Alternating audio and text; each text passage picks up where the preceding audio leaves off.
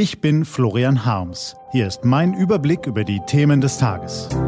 T-Online Tagesanbruch, was heute wichtig ist. Montag, 3. Juni 2019. Nächster Tiefpunkt für die SPD. Heute vom stellvertretenden Chefredakteur Florian Wiechert. Gelesen von Philipp Weimer.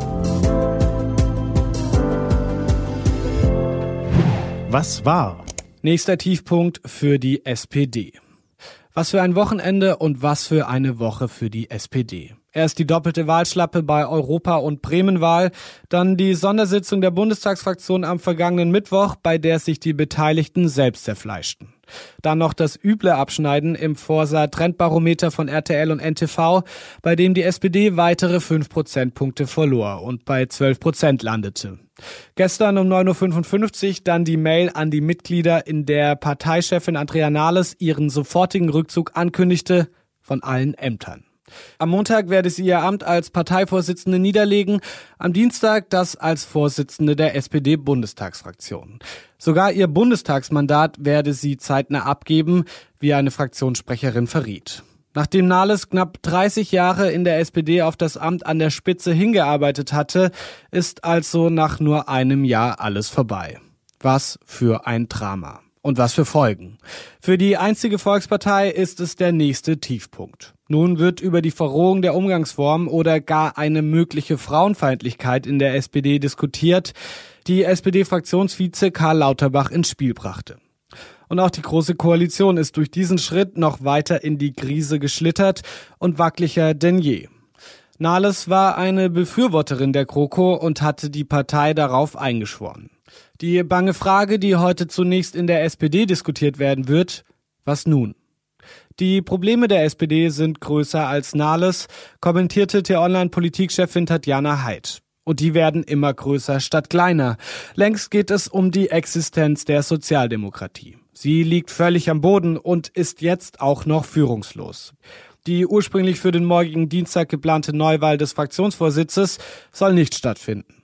Das größte Problem, Wer auch immer die Nachfolge von Nahles an der Parteispitze antritt, hat nur drei Monate Zeit, um den nächsten Tiefschlag abzuwenden. Denn dann finden die wichtigen Landtagswahlen in Brandenburg, Sachsen und dann auch noch in Thüringen statt. Jetzt zu übernehmen wäre wohl ähnlich schwer wie wenige hundert Meter vor der Kollision mit dem Eisberg das Steuer der Titanic zu übernehmen. Der frühere SPD-Chef Franz Müntefering nannte das Amt des SPD-Parteichefs das schönste neben dem Papst. Das war 2004. Heute scheint dieses Amt ungefähr so angesehen und beliebt wie der Posten des Berliner Flughafenchefs oder des HSV-Trainers. Einfacher ist zunächst die Regelung bezüglich der Führung der Fraktion. Hier wird der Kölner SPD-Abgeordnete und Fraktionsvize Rolf Mützenich als Dienstältester im Vorstand kommissarisch übernehmen. Eine Interimslösung also. Und genau so eine braucht es auch für den Parteivorsitz. Der neue Vorsitz der Partei kann erst beim nächsten Parteitag gewählt werden. Der wiederum kann aufgrund von Einladungsfristen von Dezember frühestens auf September vorverlegt werden. Besser für die SPD wäre es, ihn nicht auf September vorzulegen, sondern frühestens auf November. Das wäre zum einen nach den Landtagswahlen und zum anderen nach der Halbzeit der Legislaturperiode. Genau dafür hatten SPD sowie CDU, CSU eine Revisionsklausel im Koalitionsvertrag vereinbart. Bedeutet, nach zehn Parteivorsitzenden seit 1999 könnte die SPD in den brisanten Monaten September und Oktober schon die nächste vielversprechende Personalie verbrennen. Stattdessen sollte sie mit der Interimslösung die inhaltliche Ausrichtung vorantreiben, an einer Vision arbeiten, an einem neuen Klimaprogramm und überhaupt an einem Plan, wie sie ihre Existenz sichern und zukunftsfähig werden will. In dem Zuge könnte sie sich bis November auf eine geeignete Top-Nachfolge für Nahles geeinigt haben. Die beste Kandidatin, um die Partei bis dahin in der Spur zu halten, Malu Dreyer. Die Ministerpräsidentin von Rheinland-Pfalz, die ohnehin die Favoritin für die kommissarische Übernahme dieser Aufgabe sein soll und alles dafür mitbringt, sofern Dreier da mitspielt. Zum einen ist sie mit ihrem Ministerpräsidentinnenamt eigentlich ausgelastet. Zum anderen leidet sie an multipler Sklerose, weshalb sie bei längeren Wegstrecken auf einen Rollstuhl angewiesen ist. Selbst übergangsweise ist der Job als Parteivorsitzende extrem kräfteraubend.